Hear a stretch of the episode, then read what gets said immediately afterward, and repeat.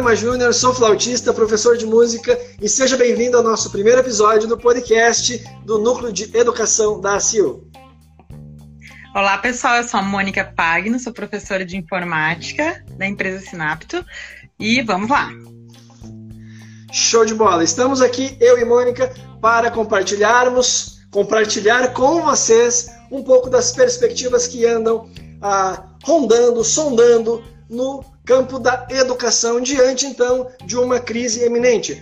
Claro que o foco do nosso podcast não é ficar falando somente sobre a crise, mas diante de um cenário tão é, impactante como esse, é claro que nosso primeiro episódio vai se tratar um pouco sobre também sobre a, a pandemia e todo o seu impacto na educação.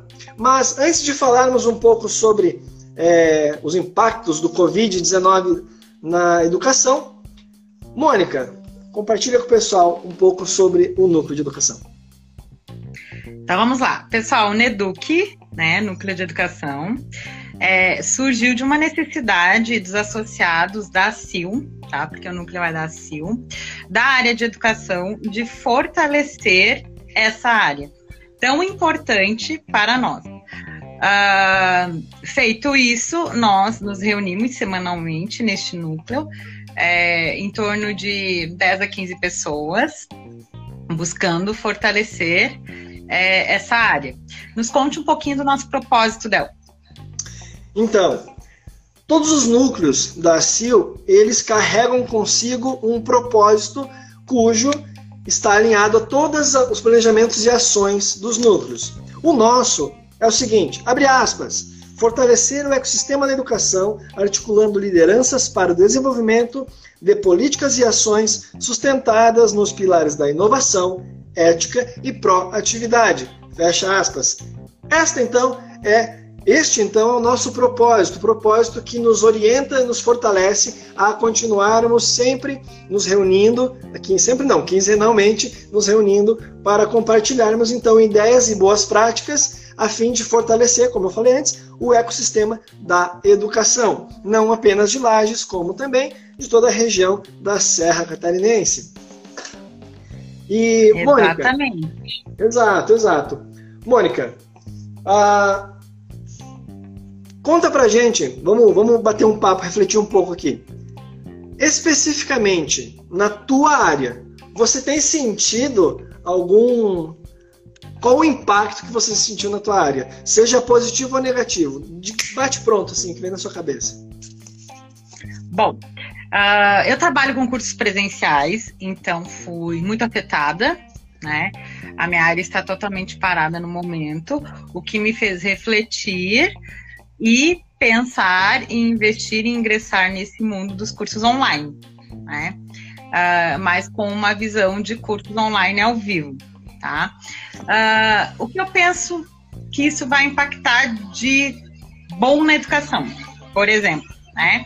Eu acho que de uma forma geral nós teremos que nos reinventar, né? A educação já precisa dessa reinvenção há muito tempo e eu espero que isso dê um empurrãozinho para que os professores comecem a usar as tecnologias é, no seu dia a dia de forma, claro que muito significativa, e não usar por usar. Então, eu acredito que a parte positiva para minha área é essa, que as pessoas vão começar a usar ainda mais as tecnologias, só que agora com mais significado e mais consciência, e não somente usar por usar. Né? E a parte negativa que também tem é essa que agora os cursos presenciais, né? É esse uh, essa parte de estarmos juntos está bem prejudicada, né? É, na verdade, sem data para voltar, porque temos aí uma suspensão até 31 de maio, a princípio, né?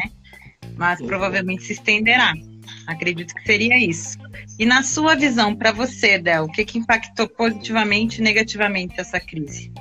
Então, veja bem, como eu, nos últimos meses, até anos, eu tenho trabalhado mais de forma online. Então, assim, na minha, na minha área, na minha perspectiva, tem acontecido um efeito muito interessante que é a da validação do modelo EAD. Ah, o que antes era como uma ferramenta como um plus, um a mais dentro dos serviços educacionais, ou seja, tinha todo o trabalho presencial e também um material extra é, disponível no Google Drive ou, enfim, alguma, alguma aula pelo Hangouts extra. Hoje, o mundo online se tornou o protagonista. Então, o que acontece é o seguinte: os céticos do mundo digital, do mundo EAD, com relação ao ensino, né, com relação à educação propriamente dito, têm vivido momentos onde não tem escapatória. Tem que utilizar o mundo digital. E isso acontece, isso é a questão da validação que eu falei. Acontece uma, um efeito muito interessante que é as pessoas perceberam que funciona. Apesar de todos os pesares, das restrições, dos pequenos bugs com a internet, as pessoas perceberam que no longo prazo consegue-se é, obter o um resultado. Consegue transmitir a mensagem, consegue entregar o exercício proposto, e, e do outro lado a pessoa consegue compreender e praticar. Então, dentro da minha, da minha área, somente fortaleceu, uma vez que eu tenho uma escola de música online. É, eu até planejava, e planejo, na verdade planejo, ter um espaço físico, mas o que se mostrou muito, muito eficiente é a questão da, do EAD realmente funcionar, realmente é, ser eficaz, apesar de todos os pesares, como eu mencionei. E só que assim, para além do nosso mercado, por exemplo, para mim para você, apesar do, do, da interferência, né, do impacto, a, a grande questão que é onde o nosso núcleo ele se mostra bastante solícito e atento, é todo o impacto que vai gerar na educação como um todo, no sistema educacional, desde as bases, desde a educação infantil até os pilares superiores, que é então as que são as universidades. E isso é importante a gente estar compartilhando que o núcleo nesse momento ele não tem uma solução para apresentar. Nós não temos, assim como nenhuma instituição tem apresentado uma, uma solução ou uma proposta validável, né? Acabei de. Não tenho certeza se essa palavra realmente existe, mas não tem uma solução de fato que, ao aplicar, teremos um resultado efetivo. Ah, então, o núcleo se mostra solícito e atento a todos os movimentos que impacto, então, esse, esses cenários que eu acabei de falar, que é o da educação desde o infantil até o ensino superior. E eu não sei, eu não sei se você atuava dentro do ensino formal, por exemplo, em escolas, mas diante desse cenário que a gente vive, que é essa grande crise, grande e inevitável crise econômica, nós temos acontecendo paralelamente o, essa crise educacional. Crianças em casa, pais trabalhando em casa com crianças, professores ah, confusos sobre as ferramentas. Então, assim, eu não sei se você atuava dentro do ensino regular ah, em escolas, mas diante desse cenário, como você vê especificamente a posição ou o comportamento dos professores de rede, tanto pública quanto particular, no que tange ao ensino regular, crianças, adolescentes? Certo. Respondendo a sua pergunta, já atuei, hoje não atuo mais com ensino regular, atuo com educação profissional. Uh, eu vejo que agora uh, os professores talvez tenham se acordado pra, uh, para as possibilidades que as tecnologias disponibilizam né? A gente vive chamando de novas tecnologias, mas elas não são tão novas. Na verdade, de novas elas não têm praticamente nada, né? Exatamente. Elas são bem antigas.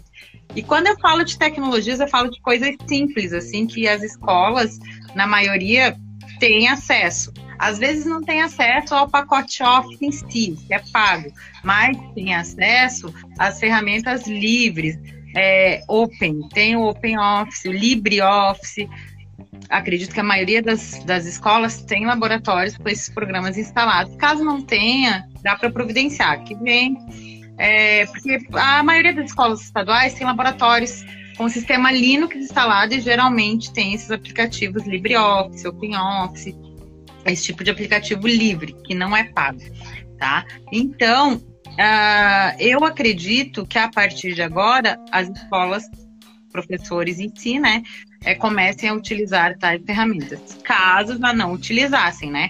E também vislumbro aí uma grande utilização do Google, né? Do próprio Google Classroom ali no G Suite.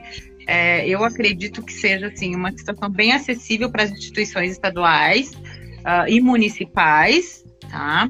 É, acessível porque o Google tem a parte de, de gratuidade para essas instituições, então eu acredito que a escola possa estar começando a investir nisso, os professores estarem tomando frente à utilização das tecnologias, porque também isso é uma coisa muito particular. Tem que partir é, do professor querer usar essas tecnologias, porque elas estão aí disponíveis. E como você muito bem colocou, agora a gente percebeu que funciona. Hoje mesmo, na nossa reunião, até colocamos, né? Nossa reunião online, por incrível que pareça, está mais produtiva que nossa reunião presencial, né? Por quê? Porque independe da sua localização, né? Você só tem que ter acesso à internet através de um dispositivo. Isso é maravilhoso, né? Todo mundo consegue participar e tal. Uh, e como você também bem colocou, enquanto núcleo e enquanto profissionais também, nós não temos uma receita de bolo, né? A gente não tem assim uma receitinha para dizer para vocês, olha, façam isso, misturem aquilo ali, vai dar tudo certo. Não, é uma caixinha de surpresas, é tentativa e erro, uh, é aplicação mesmo. Então nós vamos ter que aplicar as tecnologias para a gente ver o retorno que será é, constatado, né?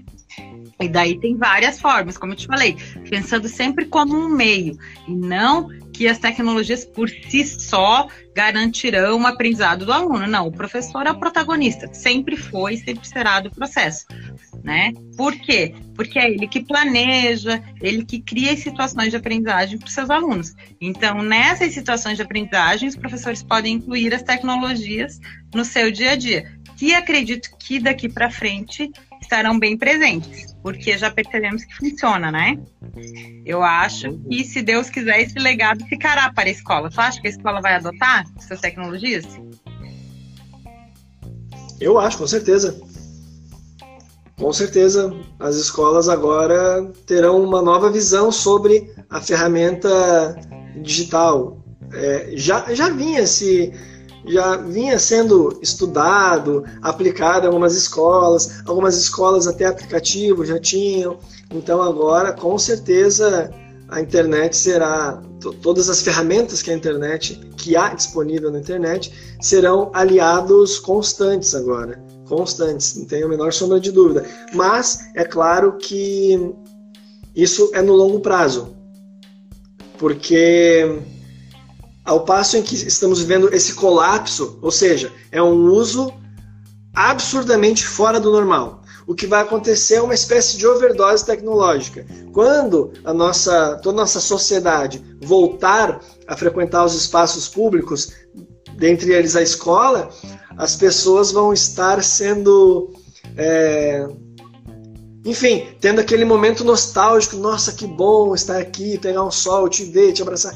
Então vai ter um momento assim de, de declínio do, dos, dos, usos da tecnologia, mas enquanto ferramenta é, eficaz para o processo de ensino, isso é inegável que é, muitas escolas com certeza jamais abandonarão. Mas é agora só no longo prazo. Como você falou, não temos receita e essa, claro, é só uma projeção bastante particular, né, dentro desse, desse cenário que a gente se encontra, mas realmente não tem como prever se de fato todos irão aderir às tecnologias nos seus, no seu, nos seus planos metodológicos, enfim. Mas que estamos diante de um cenário onde a tecnologia se mostrou bastante eficaz, isso de fato é inegável. É... Show de bola! Acredito que nesse primeiro episódio nós pudemos explorar um pouco sobre o que o núcleo de educação vem fazendo, qual a proposta do núcleo diante não apenas nesse cenário de pandemia, enfim, desses impactos inevitáveis que o Covid-19 tem ocasionado, mas também estamos atentos e dispostos a contribuir com todo o o, o, trabalho educacional que vem sendo realizado dentro do município de Lages e, como eu falei antes, da Serra Catarinense. É, acredito que podemos nos direcionar aos recados finais e findar o nosso primeiro episódio do podcast aqui do Neduque. Vai lá, Mônica, dá os recados finais. Então, uh, estamos abertos né, a sugestões é, e também críticas construtivas de como ficou o nosso podcast aí uh, para os próximos, né? Porque temos algumas ideias aí, né, Del? Com certeza. Uh, e se Deus quiser colocaremos em prática, né? Mas acredito que é isso aí mesmo, essa é a nossa visão bem particular mesmo, como ele já comentou. Uh, espero ter contribuído aí. É, e se vocês tiverem dúvidas também, podem mandar para nós, né? Algumas dúvidas relacionadas a isso. Uhum. Que nós podemos levar também para nosso núcleo, né? Uh, os problemas e as aflições de vocês aí, profissionais da educação, estão muito bem-vindos, uh, para que nós possamos, quem sabe, resolvê-las, né? Exato. Então é isso aí. É...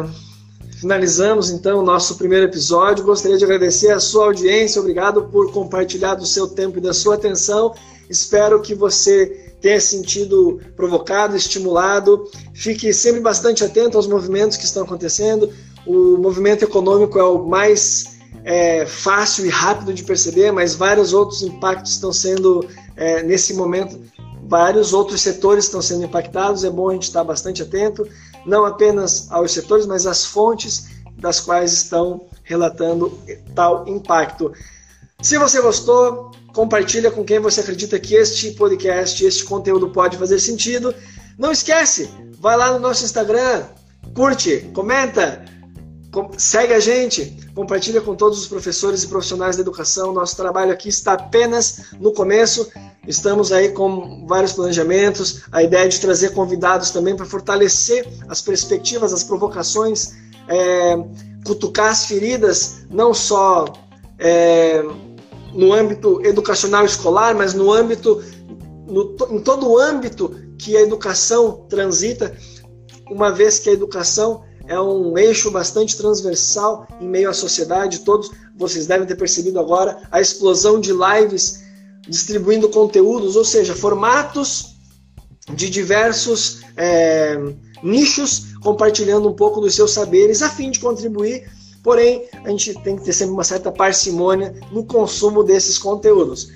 Então é isso aí, muito obrigado pela sua audiência mais uma vez. Daqui de Lages, nos despedimos desejando a você tudo de bom e até o próximo episódio do podcast do Neduque, o núcleo de educação da ACIL. Fechou, Mônica? Isso aí, pessoal. Fechou, fiquem bem, pessoal. Um abraço e até a próxima. Forte abraço. Tchau, tchau. Tchau.